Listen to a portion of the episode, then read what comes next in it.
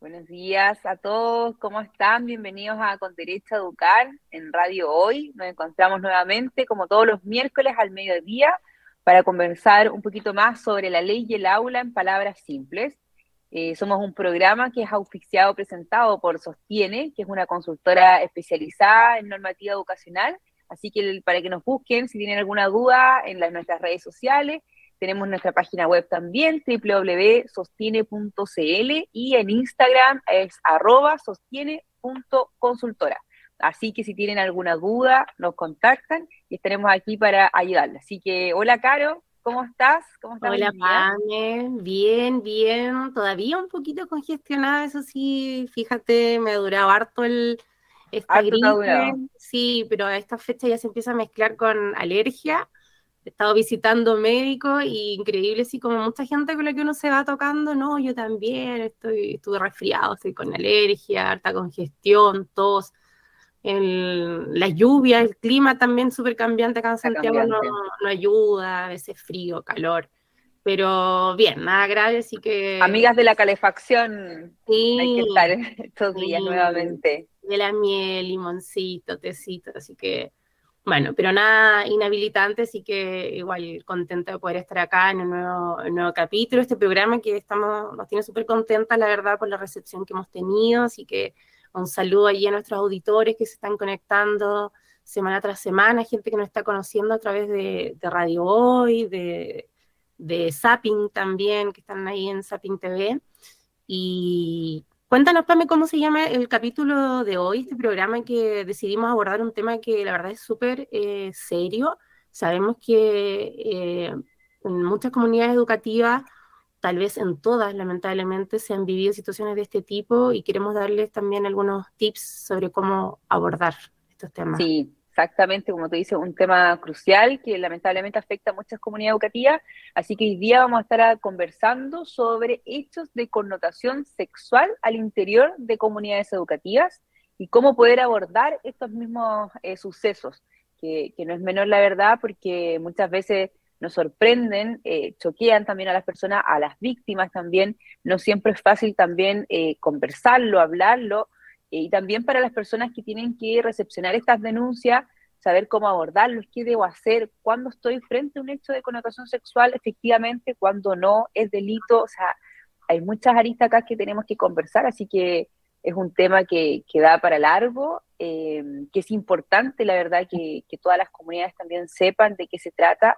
de qué forma hay que abordarlo, los colegios también principalmente, que es lo que hablamos siempre, eh, sus protocolos, ahí vamos a estar conversando de, distintas aristas también del tema, o sea, tanto de los protocolos como también de sentencia, eh, también en la parte general que siempre conversamos, como de qué se trata, qué es, qué significa, así que es un tema que, va a estar muy interesante, la verdad, así que los invitamos a todos a escucharnos hoy día, a comentar también, eh, para poder ayudarlos también a resolver en caso de que estén en alguna situación similar.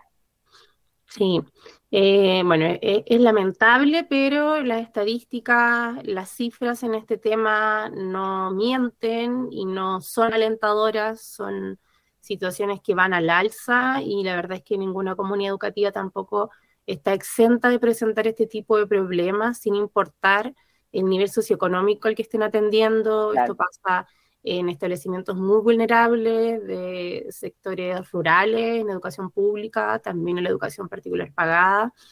Eh, sin ir más lejos, este año, a principios de este año 2023, un caso bastante mediático en un colegio eh, particular pagado que llegó a la prensa, salió en todos los medios, en el cual Fiscalía, eh, no sé si muchas personas tal vez recordarán, tuvo que iniciar una investigación por denuncias de abuso sexual eh, en un colegio eh, exclusivo en la región metropolitana, un colegio particular pagado, un colegio caro.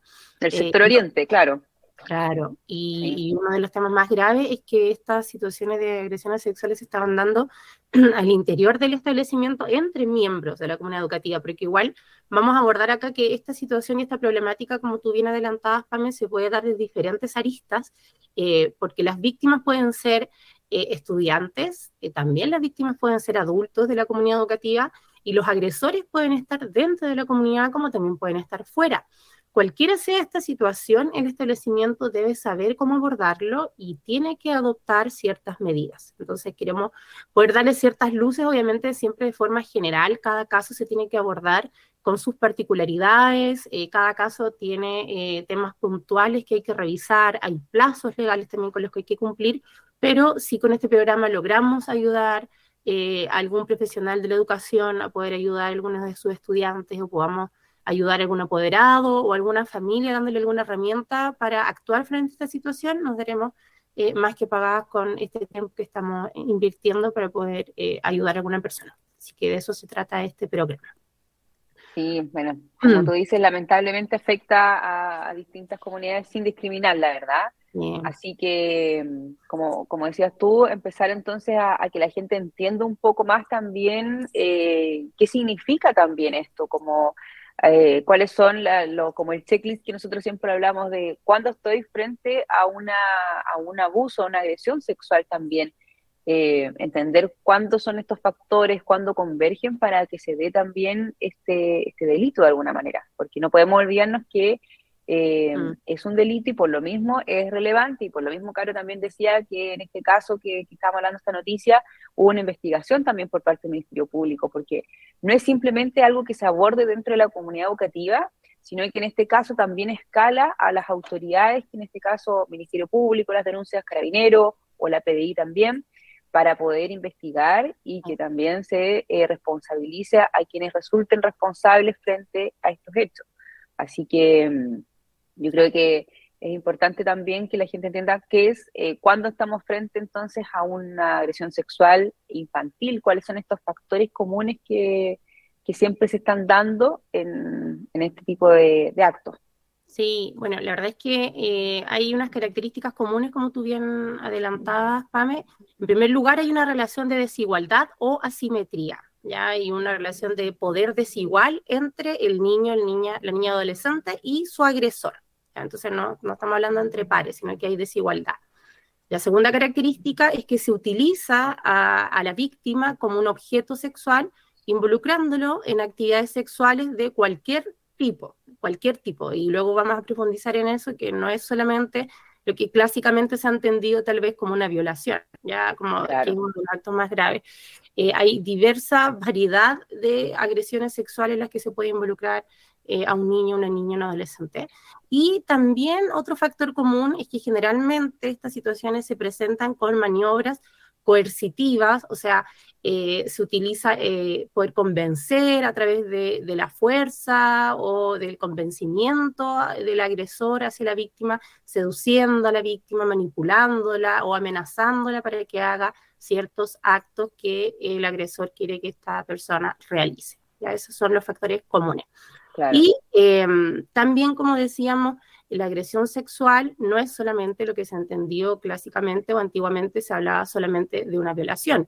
O los agresores decían, pero es que yo no la violé, entonces yo no la agredí sexualmente, está como reclamando de más, básicamente. Si tú nos puedes comentar, Pame, cuáles son las conductas que se entienden como agresión sexual. Sí, no, eso es muy cierto lo que tú dices, porque bueno, siempre el, victimario tiende también a, decir que esa conducta es normal, que, no ha hecho nada malo, que está correcto, así que de todas maneras eh, pueden ser, hay muchos tipos de conducta, así que esto es importante igual que tomen nota, que sepan de qué estamos hablando, porque por ejemplo también puede ser una exhibición de genitales por parte del abusador, eso sí es una, una agresión sexual, es una conducta de tipo sexual, también las tocaciones de los genitales por parte del abusador, tocaciones también en otras zonas del cuerpo por parte del abusador. Esto también es importante porque acá también va mucho la relevancia de qué partes del cuerpo eh, la víctima también se siente como abusada de un tipo eh, sexual, con un carácter sexual. Eh, bueno, incitaciones a las tocaciones de los propios genitales también, contacto bucogenital entre abusador y la víctima, y por supuesto la penetración, que ya vamos ahí a la violación propiamente tal, eh, utilización también o elaboración de material pornográfico. Lamentablemente hemos visto acá en Chile cómo este delito también ha sido incautado muchas veces por la PDI. Exposición también a este material pornográfico, promoción o facilitación eh, de la explotación sexual infantil, que, también es una lástima que se ha dado muchas veces en varios países de Latinoamérica. obtención de servicios sexuales, también por supuesto especialmente por parte de menores de edad, a cambio de dinero u otras prestaciones. Estas también son eh, algunas conductas de, tipo sexual para que las puedan tener como ejemplos, que, no solamente a veces siempre eh, se habla de, eh, de que solamente es como una violación propiamente tal, sino que también hay otros actos que son de tipo sexual y que también es una agresión sexual para la víctima. Así que para que podamos ampliar un poco más este tema, que no solamente es algo tan, tan puntual. Sí. Así que... Eh, y también hoy con los espacios digitales se da en otros espacios y eh, vamos a hacer ahora una pausa, pero a la vuelta vamos a estar hablando del ciberacoso, del grooming, del stalking, que son conceptos nuevos. Eh, ¿Qué pasó con las agresiones sexuales en época de pandemia? así como va cambiando la sociedad, como van cambiando los tiempos, también estas agresiones van mutando y es importante que los adultos también vayamos conociendo cómo eh, van modificando los agresores sus conductas para poder ir también evolucionando la protección de la infancia. Así es que nos vamos a ir a una pausa con un tema muy hermoso de Elton John. Vamos a escuchar Rocket Man. Nos vemos a la vuelta. Ahora sí, ¿cómo están? Volvimos de esa gran canción con Elton John, que es muy, muy linda. Así que vamos a retomar lo que estábamos conversando con la Caro, que que no era menor, que estábamos hablando de, la agresión sexual que, puede suceder en, los establecimientos educacionales con la comunidad educativa. Y la Caro, justo antes de irnos a, esta pausa comercial, habló de muchos términos muy en inglés, así mm. que, quizás hay algunos que conocen, hay algunos que no conocen, porque la verdad... Eh, yo creo que, son términos que se han ido generando en el tiempo, como de alguna forma de a poco han ido introduciéndose estos términos distintos. Nosotros conocíamos a lo mejor solamente lo que era una agresión, la violación, por ejemplo, o el bullying, eh, pero ya ahora estamos hablando de grooming, diste otras palabras también, stalking, como de qué se tratan, Caro, si nos puedes contar un poquito más para la gente igual que nos está escuchando. Sí, em, es súper importante que, como, decíamos antes de la pausa, los adultos nos vayamos también actualizando con estos términos, porque hoy hay una nueva generación que eh, son nativos digitales, que ocupan las redes sociales, ocupan los dispositivos como los teléfonos, eh, y a través de esas plataformas también se están produciendo eh, agresiones y, e interacciones entre adultos muchas veces con menores de edad, situaciones que no deberían. Sabemos que eh, las redes sociales tienen sus términos, políticas, condiciones, pero cuando la gente quiere saltarse esas condiciones lo hace igual. Y el concepto de grooming puntualmente es el ciberacoso sexual infantil basado en estrategias de empatía, estrategias de confianza, pero también el término se ha eh, usado para el acoso sexual puntualmente hacia menores de edad en espacios virtuales, en espacios online, y aquí entonces donde las redes sociales toman importancia. Ya el grooming eh, vendría siendo cuando eh, los menores de edad tienen perfiles en, bueno, ya casi en Facebook no lo usan, pero en Instagram. TikTok, hoy en día, sí. Y, desconozco si es que hay otras redes sociales que estén más de moda, pero en estas redes sociales, antes creo que Snapchat también era una red social muy popular, eh, ahí crean perfiles y comienzan a interactuar con amigos o amigas supuestamente, incluso a crear relaciones eh, más eh, íntimas, de amistad, de, pareja a través de redes sociales, que en pandemia se dio mucho como los adolescentes y los niños estaban encerrados, entonces comenzaron a eh, crear relaciones muy intensas a través de las redes sociales, pensando que detrás de la pantalla había otro niño, otro adolescente como ellos. Resulta que quien estaba eh, ocupando ese perfil, incluso con, ocupando fotos de un niño o de una niña, finalmente era un pedófilo. Y esto se denomina grooming. Por eso que es súper importante que eh, los padres, los adultos responsables estén allí también eh, poniendo límites y vigilando qué es lo que hacen sus hijos, sus hijas con sus redes sociales, porque pensando tal vez que están hablando entre dos niños de 12, de 14 años, pueden la confianza comenzar a contar situaciones personales, a mandar fotografías, creyendo que están hablando con un amigo o con una amiga y en realidad hay detrás de eso, directamente hay un pedófilo. Eso es el grooming.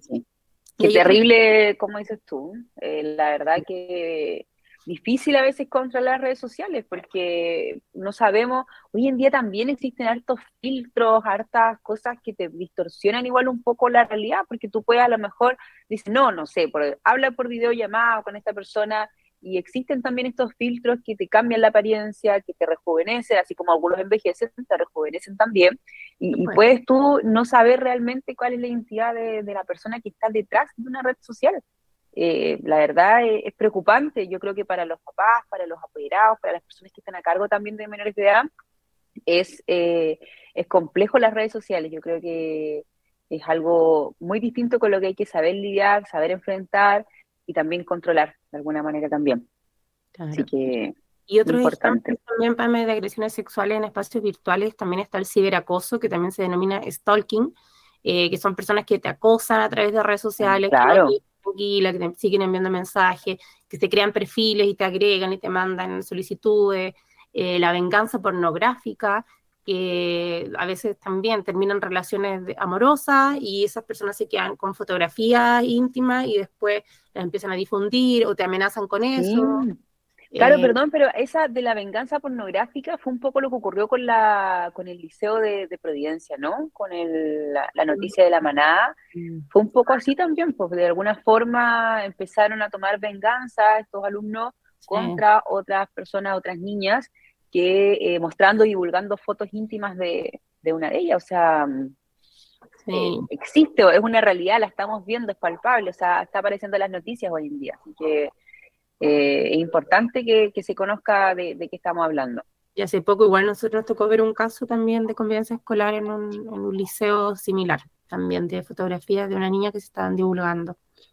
Eh, bueno, amenazas de, violación y otras a través de Internet y también hay otra eh, agresión que se denomina doxing, que igual es un término en inglés que significa reunir información y fotografías de alguien, crear un perfil, suplantar un perfil de otra persona a través de todo lo que tú tienes público en Internet, que uno no sabe, no tiene conciencia de todo lo que va dejando, fotografías, información, contacto, etcétera, te suplantan y se hacen pasar por ti para eh, crear vínculos con otra persona, eh, un poco en ese programa de televisión que había antes de bueno, recuerdo que se hacían pareja y la gente se enamoraba por internet y después los periodistas iban a investigar si era, eh, era real. Claro, y a veces resulta que no era real porque había alguien que estaba ocupando fotografías de otra persona que no tenía nada que ver eh, para enamorar a alguien, ya eso se llama doxing.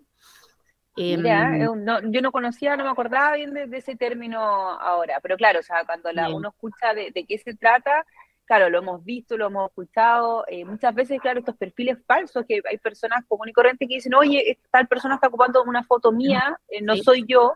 Ay, bueno, y estafa también hoy en día también con eso. Y hay dos víctimas, o sea, hay una víctima que es la persona que ocupa sus fotografías, que la suplantan, y hay otra víctima que es la que está conversando y a veces hasta se puede enamorar o puede crear sentimientos pensando que está conversando con alguien y resulta que después eh, se da cuenta que no, que la engañaron, hay gente que llega a viajar o a reunirse eh, con esa persona y resulta que detrás de eso a veces ni siquiera era un hombre o era una mujer, o lo que es peor acá, no era una niña, sino que era un hombre, era un pedófilo. Oh, terrible. Esa es la situación más grave donde queremos nosotros alertar. Y como a un adulto, hemos visto en este programa, lo pueden confundir a una persona que tiene su conciencia formada, una persona que tiene su intelecto ya desarrollado, eh, le pueden hacer creer que estás hablando con una modelo, resulta que detrás de eso hay un hombre u otra persona, cuánto más a una niña o a un niño le pueden hacer creer que están hablando con otro niño y detrás de eso hay un adulto con intenciones que pueden ser las más perversas. Entonces,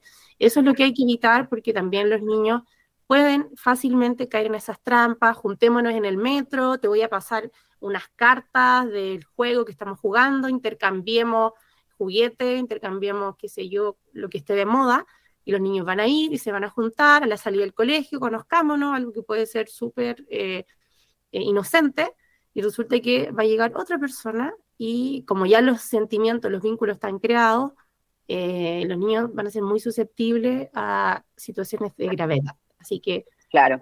Y como tú dices, se ganan la confianza finalmente, logran este vínculo para poder después cuando llegue el momento de conocerse y no ser la misma persona que a lo mejor habían visto en una fotografía, eh, también que no le importe sobrepasar un ah. poco eso y continuar esta, esta relación de amistad y quizás lamentablemente con este engaño un poco más allá también, sin saber qué, qué está sucediendo realmente. Así es. Y bueno, estos años también fueron bien especiales, Pame, si tú le puedes contar también. Sí, nosotros estuvimos exactamente averiguando igual qué pasaba en pandemia, porque sabemos que estos dos años por lo menos que tuvimos de pandemia muy fuerte ahora con el COVID, han salido varios estudios, lamentablemente no buenos para este tema, o sea, vimos como la UNICEF también en un estudio que realizó, eh, bueno, concluyó que la violencia contra los niños, niñas, adolescentes y adultos también se exacerba durante las emergencias. O sea, finalmente eh, ha pasado que en emergencias anteriores y también la que pasó ahora último con, la, con esta pandemia del COVID, eh, lamentablemente las mujeres y adolescentes eh, fueron los más vulnerados o más vulnerables a violencia por coacción, explotación y abuso sexual. Lamentablemente, la verdad, este, este estudio, pero bueno, nos muestra una realidad que existe y que, ha pasado y que podría estar pasando. De igual manera, también las denuncias, lo hemos visto nosotras en el trabajo que tenemos constantemente con los colegios, eh, las denuncias a la Superintendencia de Educación también por, eh, por este tipo de, acoso, agresión sexual, etcétera, también hemos visto cómo ha aumentado. Vimos cómo del año 2019, que es un año eh, normal, por así decirlo, como sin pandemia, vimos que 14 de cada 100 denuncias son por ciberacoso pero ya para el año 2020, que fue el primer año de pandemia, vimos cómo aumentaba de 26 de cada 100 denuncias eran por ciberacoso. También obviamente vemos que el ciberacoso tiene que ver con, con, la misma pandemia que nos hizo a todos también empezar a trabajar más desde las casas, desde los computadores, y se prestaba también para estar conectado casi que 24/7, porque o estaban estudiando desde el computador, también con los compañeros, no sé, haciendo un trabajo, después jugando, y eso también eh, lamentablemente abrió esta arista para que ocurriera el, ciberacoso dentro de, este, de las redes sociales. Entonces, vemos cómo aumentan también las cifras y cómo se va, em, cómo se va concretando esto. Y también por redes sociales. Vimos también que, ocurrió en pandemia eh, denuncias públicas de alguna forma a través de redes sociales. Me acuerdo un caso igual que comentamos con la Caro cuando sucedió de, un TikTok que fue de, lamentablemente, una niñita estaba grabando un TikTok que hace mucho las coreografías, los bailes, y se mostraba un poco atrás cómo el abuelo estaba eh, con la hermana menor también de ella, eh, realizando tocaciones indebidas, por supuesto, y, y este video, como fue por esta red social que, que es muy viralizada, eh, logró llegar, por supuesto, la denuncia a la PDI y bueno, ahí ya se empezó a, investigar y tomar detenida a la persona. Pero cómo vemos las redes sociales de alguna forma tienen esta visibilidad, o sea, cómo mm. ella estaba haciendo algo muy inocente, grabando un video, una coreografía, y también de alguna forma vemos cómo dentro de la misma familia, dentro de este núcleo confiable que uno debería tener, eh, ocurren también estos casos de, agresión sexual. O sea, tenemos que estar ahí atentos también a todas las señales que puedan estar dando. Sí, e, ese caso fue súper interesante porque las niñas, claro, lo grabaron en su inocencia, jamás pensaron seguramente que el abuelo estaba haciendo algo indebido, sino no lo hubiese grabado y no lo hubiese subido a TikTok. Ella lo veía de forma tan natural que era algo que su abuelo siempre hacía, no estaba, ahí se nota la manipulación que este, esta persona ejercía sobre las niñas. Em, y también las estadísticas señalan que la mayoría de las agresiones sexuales, eh, alrededor de un 80% de las agresiones sexuales se producen eh, con personas de confianza al interior de las familias. Eh, estamos hablando de padres, de padrastros, de tíos, de abuelos. Por eso es que es tan importante que las comunidades educativas se capaciten sobre estos temas, porque esos abusos sexuales se develan o los niños los manifiestan en la escuela, en el colegio, con su profesor jefe, con el psicólogo, con el encargado de convivencia, con personas que son de confianza para ellos, para poder abrirse ante estas situaciones y ahí son los colegios quienes activan los protocolos que vamos a ver enseguida. Em, sí. Todo esto por las características que vimos al inicio del programa, porque se crean relaciones de confianza, porque hay manipulación, porque existe esta desigualdad entre la víctima y el agresor, y eso se da mucho en la familia, eh, tristemente. Así es que sí. pandemia. Bueno, vamos, Vamos a revisar entonces, como decía la cara, igual lo que deben, lo que deben y lo que no deben hacer los colegios también, porque como dice, ahí es donde están los espacios también que las personas se abren también, porque bueno, hay una relación también cotidiana, todos los días viéndose con un profesor, el psicólogo, también permite estos espacios de confianza, así que los vamos a estar revisando, pero primero nos vamos a ir entonces a los comerciales, para que nos esperen entonces, a la vuelta de estos comerciales vamos a seguir conversando sobre este tema de agresión sexual, para que eh, estén presentes y nos escuchen. Así que nos vemos en unos mm. minutos más.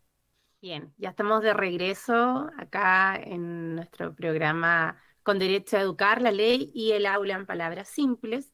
Y en este bloque queremos ya adentrarnos en el quehacer de los establecimientos educacionales porque hemos definido eh, de qué estamos hablando cuando hacemos mención a las agresiones sexuales, hemos hablado un poco de estadísticas, hemos señalado algunos casos, eh, hemos abierto también los conceptos a lo que está sucediendo en los tiempos actuales, en los espacios digitales. Y ahora queremos dar también algunos consejos a quienes nos están escuchando y trabajan en establecimientos educacionales para em, trabajar estas situaciones que son muy delicadas al interior de sus comunidades y que también las familias sepan cómo se deberían abordar estas situaciones frente a sus eh, estudiantes cuando sucede un, tema así. Así que partamos también porque son como varios... Eh, sí, entonces vamos a hablar, claro, de qué debe hacer el establecimiento educacional. Lo primero que siempre debe hacer es, eh, debe dar inmediatamente credibilidad al relato. Yo creo que eso es muy importante igual porque finalmente eh, no podemos dudar de la persona que, le está costando hablar un tema, que sabemos que no es, no es fácil tampoco hablar de una agresión sexual, por tanto, cuando tenemos una víctima que nos está contando algún relato que sea de connotación sexual, es importante entonces creerle, repartir de esa base para poder después eh, indagar un poco más, pero siempre creer el relato de la víctima.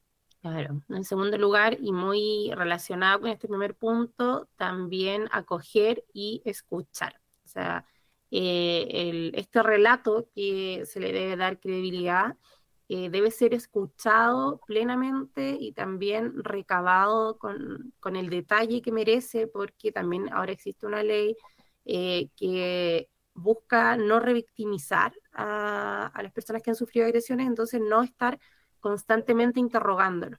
Por ende, este primer relato, que es recabado por un profesional de la educación, va a servir de base para posteriormente realizar las denuncias. Y eh, entonces es muy importante que se le preste la debida acogida y que se le escuche de forma activa, de forma concentrada, para no tener que después estar preguntándole, oye, ¿qué fue lo que dijiste? ¿Y quién fue el que te hizo esto? Oye, pero ¿y en qué fecha más? No, o sea, ese es el momento preciso donde tiene que estar este adulto con todos sus sentidos prestando completa atención para eh, dejar eh, el registro de este relato. Claro, exactamente. Posterior también debe siempre tomar contacto con la familia y mantener una permanente comunicación. O sea, no olvidarnos que esto es una vez y de ahí, ahí nos olvidamos, nunca más hablé, nunca más escuché, sino que siempre hay que tener una comunicación constante también entonces con la familia, con el apoyo finalmente emocional de esta víctima que se está abriendo a contar una historia de connotación sexual.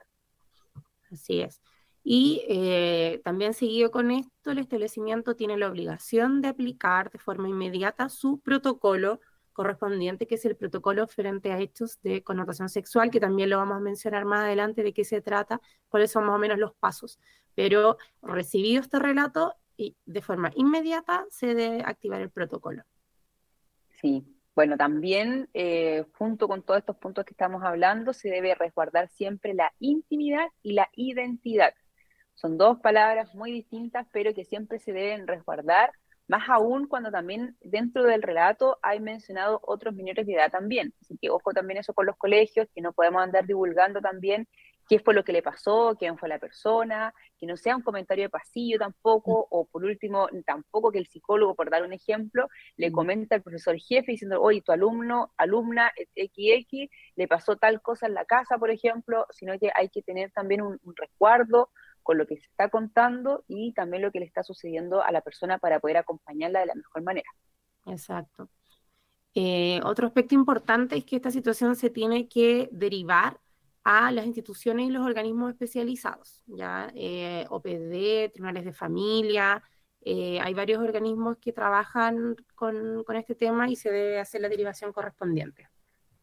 Sí, bueno, también muy aparejado con, con, lo que estamos viendo, hay que promover siempre dentro de los establecimientos educacionales el autocuidado y la prevención. Explicar, que se conozcan qué es lo que yo debo permitir, qué no se debe permitir también, cuando estoy frente a un hecho de connotación sexual. Así que también es importante ahí la prevención para que esto no ocurra, que ellos sepan hasta dónde, cuáles son los límites también que deben colocar, independiente de quién sea el adulto o la persona también que esté realizando estos hechos. Exacto. Luego también el establecimiento debe asegurarse que el hecho sea denunciado, como adelantábamos, tanto a los tribunales de familia, fiscalía, eh, ministerio, bueno, Fiscalía Ministerio Público es lo mismo, pero tribunales porque estamos hablando en muchos casos de un delito, así que esto tiene que demostrarse a la justicia. Sí. Bueno, ya hablamos entonces de lo que sí debe hacer el colegio, ahora vamos a hablar entonces de lo que no debe hacer un establecimiento educacional frente entonces a un hecho de, de agresión sexual. Lo primero es que no debe actuar de forma precipitada. Eso también es, importante porque finalmente estamos hablando de que es algo que nosotros no podemos llegar y conversar eh, de manera sencilla, no actuar, no, no juzgar tan rápido, dar los espacios, dar los tiempos también para que se cuente el relato de forma correcta, se tomen todos los puntos que hablamos recién, o sea, se contacta a la familia, etcétera. Así que siempre con cautela y con calma frente a estos hechos. Em, la cara está silenciada. Sí, perdón, se pasó silencio en el micrófono. Decía que tampoco en el establecimiento se deben interrogar ni eh, comenzar a indagar de manera inoportuna en estos sucesos. O sea, eh, como decíamos anteriormente, se debe tener una escucha activa de todo lo que la víctima señale, pero eso no significa que la persona que reciba el relato va a tener que empezar a escarbar en situaciones que la víctima no esté preparada para contar, porque eh, bueno, y esto viene más adelante, no hay una función policial. Entonces, eh, se escucha todo lo que la víctima señale, pero no se interroga ni se indaga de manera inoportuna, por si acaso. Sí. De igual forma, no se debe minimizar ni ignorar las situaciones de maltrato o de abuso. También eh, es relevante porque finalmente muchas veces dicen, bueno, pero si no fue para tanto, o bueno, no, no fue, no fue tanto, no, no, no le pongas color, por ejemplo.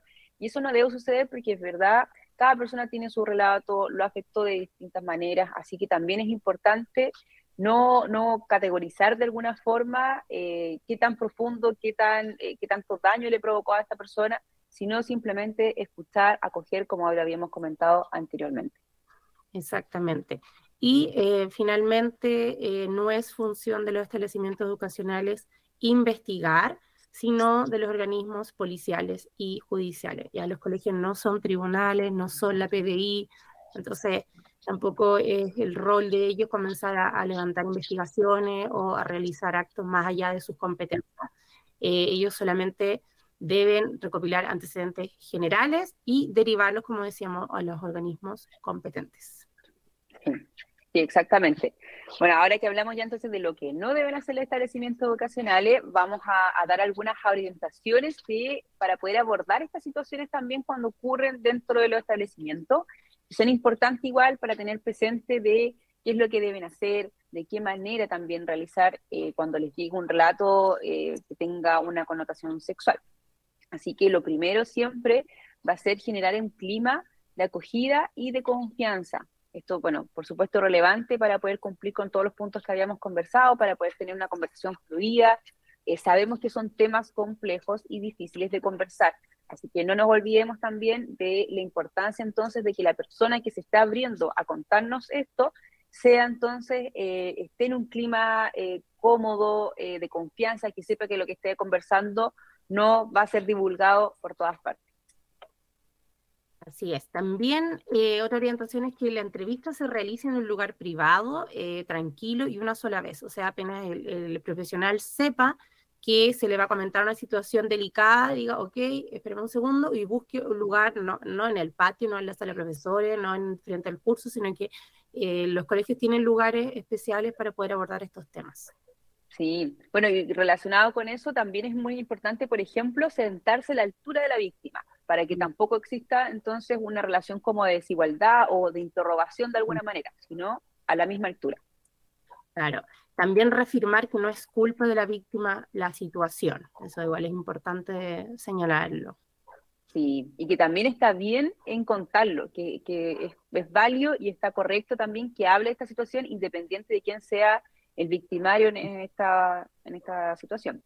Sí, eh, transmitirle tranquilidad, seguridad, tampoco acusar ni emitir juicios contra el presunto agresor, porque no es el momento para eso. No, y por mm. supuesto también que eh, la persona que esté abriéndose sepa en todo momento que esa conversación es mm. privada y es personal y que no se va a andar divulgando esta información por todos lados. Así es.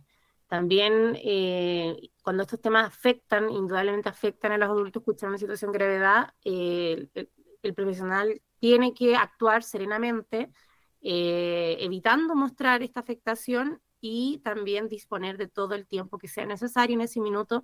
No hay nada más importante que escuchar este relato y luego después conversar con la jefatura si es que había alguna otra, algún otro tema que atender. Sí, bueno, por supuesto siempre mostrar el interés lo que se le está contando y también eh, un vocabulario que esté a la altura de la víctima que se está abriendo en este momento a contarnos. Así que también es importante que el vocabulario sea neutro y, eh, por supuesto, em, que, no, no presionar para que conteste las preguntas, solamente escuchar lo que la persona y la víctima esté relatando en ese momento. Exactamente.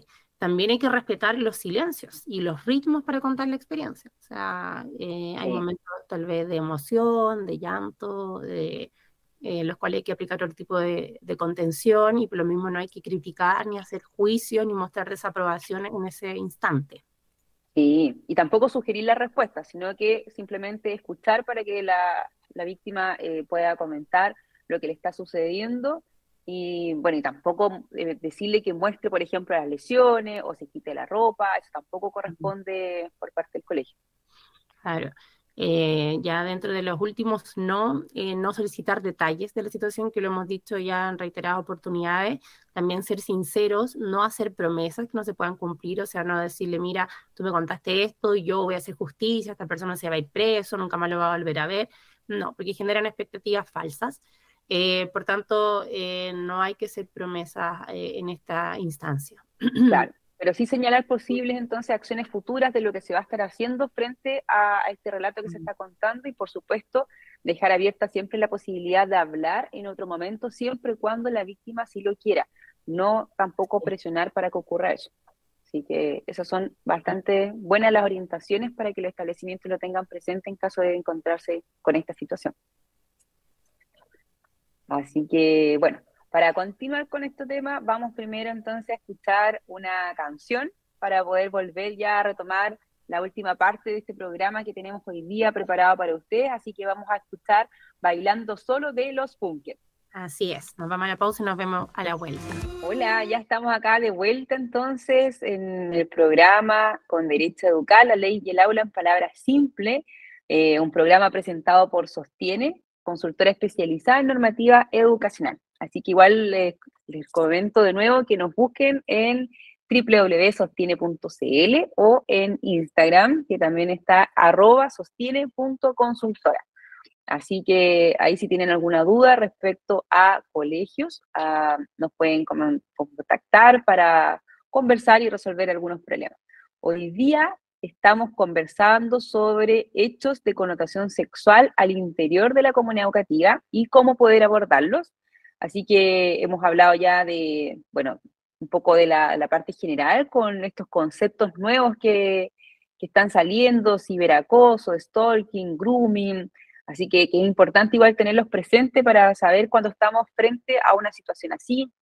Conversamos también, bueno, cómo los hechos de connotación sexual aumentaron en pandemia. Lamentablemente es unas cifras que, no podemos ocultar porque así han ocurrido. Lamentablemente, al, encerrarse muchas familias eh, por las pandemias, eh, se salieron a la luz también muchas agresiones sexuales. Y también estuvimos conversando sobre qué es lo que debe hacer el establecimiento vocacional y también qué es lo que no debe hacer frente a un relato de una víctima sobre un hecho de connotación sexual. Y por último, también estuvimos conversando sobre orientaciones para abordar estas situaciones, qué es lo que debe hacer el establecimiento, cómo debe acercarse también a la víctima para poder generar también un clima de confianza, eh, que se sienta acogido, que no sea pasado a llevar también, por supuesto, y que se sienta en plena libertad de poder comentar y contar este tipo de situaciones. Así que ahora vamos a hablar un poco del RICE. Para los que no saben lo que es el RICE, es el Reglamento Interno de Convivencia Escolar. Es un reglamento que regula la comunidad educativa, donde están expresados los deberes, los derechos también que tienen. Así que dentro de este reglamento también existen protocolos. Y uno de estos protocolos, por supuesto, es el de agresión sexual y tiene, debe contener siempre estrategias de prevención que tienen que ver con la información y la capacitación también de tanto la, de toda la comunidad educativa y por otro lado también protocolo de actuación frente a agresiones sexuales y hechos de connotación sexual, que es lo que estamos conversando hoy día. Así que la Caro nos va a contar un poco de este protocolo obligatorio entonces que tienen que tener los establecimientos educacionales y, qué, deben señalar, qué debe hacer el colegio para que también los apoderados sepan, en caso de que suceda, pueden exigir de alguna forma que se active este protocolo dentro del establecimiento educacional. Sí, así es.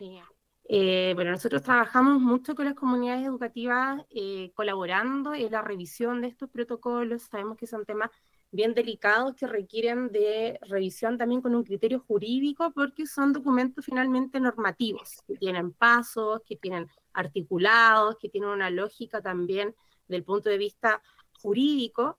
Y estos protocolos obligatorios regulan cómo debe ser la actuación frente a situaciones de agresión sexual, estos hechos de connotación sexual que atentan eh, principalmente contra la integridad de los estudiantes y em, deben indicar, por ejemplo, eh, ciertos pasos, como en primer lugar que se identifique la situación que incluye recibir la denuncia, informar esto en primer lugar a la dirección del establecimiento para activar el protocolo. Y en esto no pueden pasar más de 12 horas. Este es un tema súper importante porque no hemos tocado en la práctica que eh, muchas veces eh, las personas que reciben la denuncia también quedan súper choqueadas, se van a su casa, lo piensan, lo comentan con su pareja, no saben qué hacer, piensan que esto es un secreto, que tienen que guardarlo, que no quieren divulgar. A veces pasan semanas o meses y después lo cuentan, no, es que estamos en octubre, pero el alumno se acercó en marzo y me dijo que en el verano, entonces eh, no estamos cumpliendo. Ya esto se debe informar de manera inmediata y se debe activar el protocolo en el mismo día. También, como punto dos, en el mismo día, dentro de 12 horas, se debe comenzar a indagar la situación, se tiene que hacer una evaluación, una indagación preliminar mediante una sola entrevista. Eh, se tiene que eventualmente trasladar a un centro asistencial en caso que corresponda, en el, corresponde, cuando el estudiante, por ejemplo, devela que la agresión sexual fue próxima en el tiempo. Si llega contando, profesor, profesora, tía, anoche se metió mi padrastro a mi pieza y pasó tal cosa, bueno, inmediatamente se debe trasladar a un centro asistencial, estamos dentro del plazo para, eh, ojalá, bueno, estas cosas no sucedan, pero pasan, para que se haga la constatación de lesiones y se pueda eh, perseguir este delito. Eh, o derivar a las redes de apoyo que correspondan. En cuarto lugar, se tiene que hacer un reporte de investigación que recoja el análisis de los antecedentes, se evalúe esta entrevista y los antecedentes que puedan aportar terceros, todo dentro de 24 horas. O sea, yo ya brevemente, y por el tiempo también que tenemos acá en la radio, he hablado de cuatro pasos, todo esto tiene que ser en el mismo día. O sea, aquí no hay mucho tiempo para eh, pensar y analizar. Eh, por eso es importante tener el protocolo con anticipación, tener muy claros los pasos y los responsables. Si tenemos un buen protocolo, cuando sucedan estas cosas que nadie quiere que pasen, pero suceden, vamos a tener claridad de cómo actuar y no en ese momento empezar a pensar, ay, ¿quién va a denunciar? ¿Y quién va a tomar la entrevista? ¿Y quién va a llamar a la familia? Porque eso está previamente definido en un protocolo.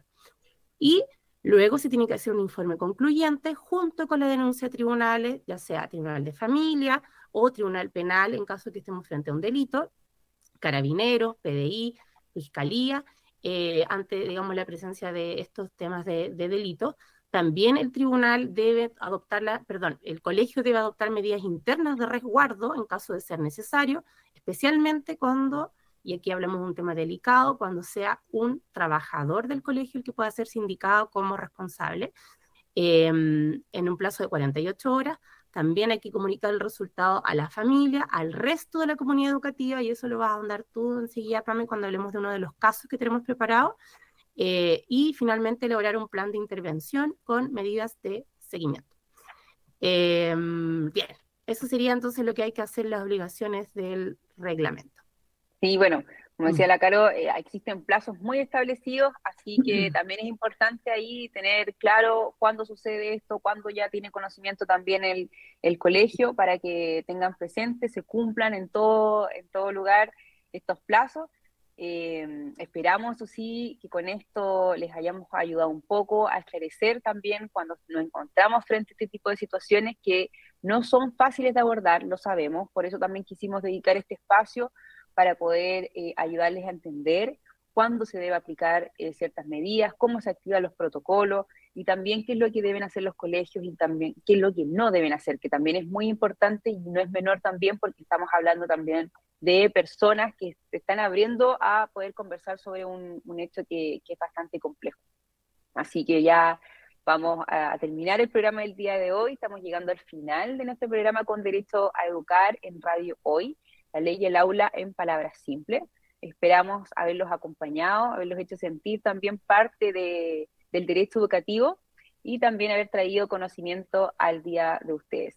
Muchas gracias a todos por acompañarnos y no se vayan muy lejos porque la radio sigue con la mejor programación para hacer de tu día más divertido. Así que nos vemos el próximo miércoles a las 12 del día. Que esté muy bien. Caro, nos vemos. Estamos ahí hablando. Sí, y antes de irnos, la Caro tiene un aviso muy importante. Un, un avisito súper importante. Como consultora estamos em, publicitando un concurso. Nosotros hemos estado capacitando harto sobre la ley TEA, una ley nueva que ha traído ciertas modificaciones a los colegios para sus protocolos, sus reglamentos. Hicimos un programa acá en la radio, hablamos de tutor sombra. Eh, capacitaciones realizamos pagadas para profesionales de establecimientos, financiadas muchas veces por sus propios colegios, pero ahora queremos eh, regalar una capacitación gratuita para colegios vulnerables. Y esta capacitación eh, la vamos a entregar a colegios que postulen a través de las redes sociales, por eso es importante que nos busquen en Facebook como sostiene y también eh, consultora o sostiene, perdón, sostiene.consultora, Instagram, sostiene.consultora. Eh, ahí están todas las bases del concurso para que postulen. Se exige un mínimo de 80% de vulnerabilidad en la matrícula, eh, porque es nuestra intención que esta capacitación vaya en beneficio de eh, estudiantes vulnerables, así que queremos capacitar a sus profesionales. ¿ya? Así que vamos a estar muy contentos, lo hemos hecho en, en, varias oportunidades antes, lo que pasa es que ahora lo estamos haciendo por redes sociales, lo habíamos hecho a través de correo electrónico con nuestro newsletter, pero queremos expandir esto a más personas, así que ahí vamos a estar después informando quién va a ser el establecimiento beneficiado. así que a postular a todos los, interesados, ahí los vamos a estar esperando felices. Así que nos siguen ahí en www.sostiene.cl y en Instagram arroba sostiene.consultora. Así que nos vemos el próximo miércoles, que estén muy bien. Caro, que te mejores, nos vemos. Sí, espero. Chao, chao. Chao.